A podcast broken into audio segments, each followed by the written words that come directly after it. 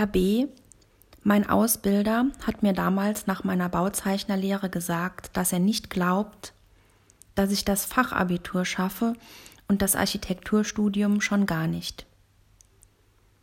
Wie kann man so etwas einem jungen Menschen nur sagen? Etwas dermaßen Demotivierendes. Er war leider nicht der Einzige im Laufe der Zeit, der mir nichts zugetraut hat. Ich bin aber trotzdem immer wieder über meinen Schatten gesprungen und habe weitergemacht. Trotz einer Menge negativer Kritik habe ich immer mein Ding gemacht.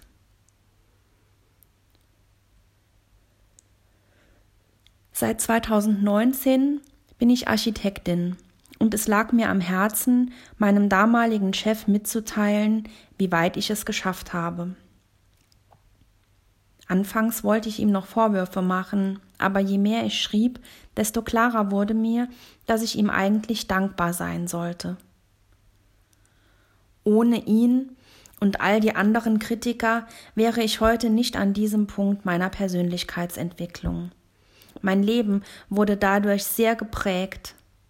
Die Worte, die ich an meinen ehemaligen Chef gerichtet habe, verdeutlichen sehr gut meine Motivation, den Podcast zu starten und meine Positivität an andere weiterzugeben. Lieber Herr B., ich wollte Ihnen schon lange schreiben. Mental bin ich allerdings erst jetzt soweit. Wenn ich mich an unser letztes Zusammentreffen 1988 98 erinnere, habe ich folgende Situation im Kopf. Ich sage Ihnen, dass ich vorhabe, das Fachabitur zu machen, um danach Architektur zu studieren. Sie sagen mir, dass Sie nicht glauben, dass ich es schaffe. Vielleicht haben Sie auch gesagt, es wäre nichts für mich. Der genaue Wortlaut ist mir nicht mehr im Gedächtnis. Es war auf jeden Fall ein Schlag ins Gesicht für mich. Sie waren nicht der Einzige, der mich so vor den Kopf gestoßen hat. Ich habe dann tatsächlich das Fachabitur geschafft und mich danach an der HTW für das Architekturstudium beworben. Ich wurde genommen. Relativ zu Beginn des Studiums hat mir Professor L erzählt, dass ich total unkreativ und nicht für die Architektur geschaffen sei so etwas in der Art. Denn genau erinnere ich mich nicht mehr daran, es ist mittlerweile schon fast 20 Jahre her. Er hat mich dermaßen denunziert, dass ich heulend aus der Korrektur gelaufen bin. 2001 habe ich das Architekturstudium in Saarbrücken dann abgebrochen, weil ich Herrn L. geglaubt habe. Durch eine glückliche Fügung kam ich nach Trier, wo ich das Studium der Architektur wieder aufgenommen habe. Dort wartete dann die dritte Person auf mich, die mir erzählen wollte, dass ich ungeeignet wäre.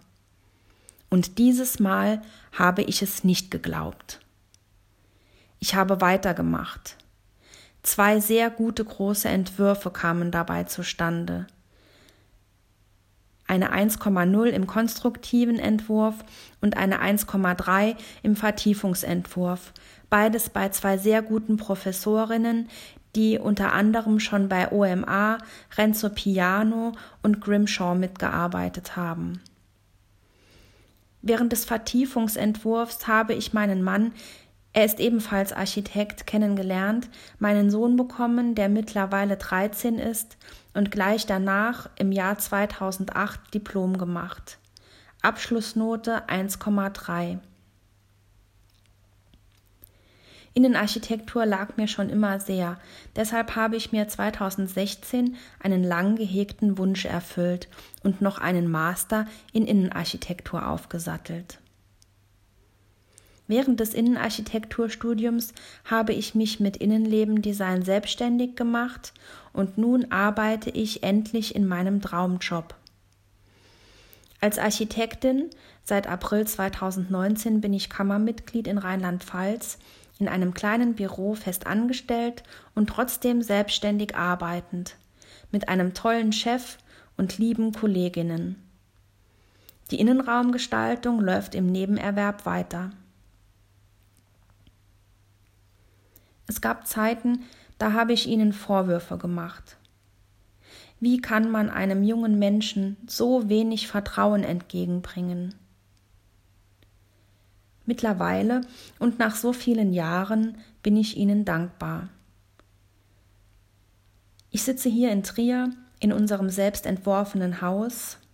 Im November 2019 sind wir eingezogen und schreibe mir diese Zeilen von der Seele. Ich danke Ihnen, dass Sie einen Teil dazu beigetragen haben, dass ich jetzt genau hier bin, wo ich sein möchte. Ich weiß nicht, ob Sie das bezwecken wollten. Vielleicht wollten Sie ja genau diese Begabung für die Architektur und die Kreativität aus mir herausholen mit Ihrer Aussage damals. Schon sehr lange war es mir ein Anliegen, ihnen mitzuteilen, was ich alles geschafft habe. Obwohl, oder vielleicht auch genau deshalb, sie mir gesagt haben, dass sie nicht an mich glauben. Ich wünsche Ihnen einen schönen Ruhestand mit Ihrer Familie und dass Sie die Zeit genießen können. Oder sind Sie doch noch ab und an im Büro? So ganz kann man ja von der Architektur keinen Abstand nehmen, wenn man sein ganzes Leben damit zu tun hatte, oder? Ich für meinen Teil kann es mir jedenfalls nicht vorstellen.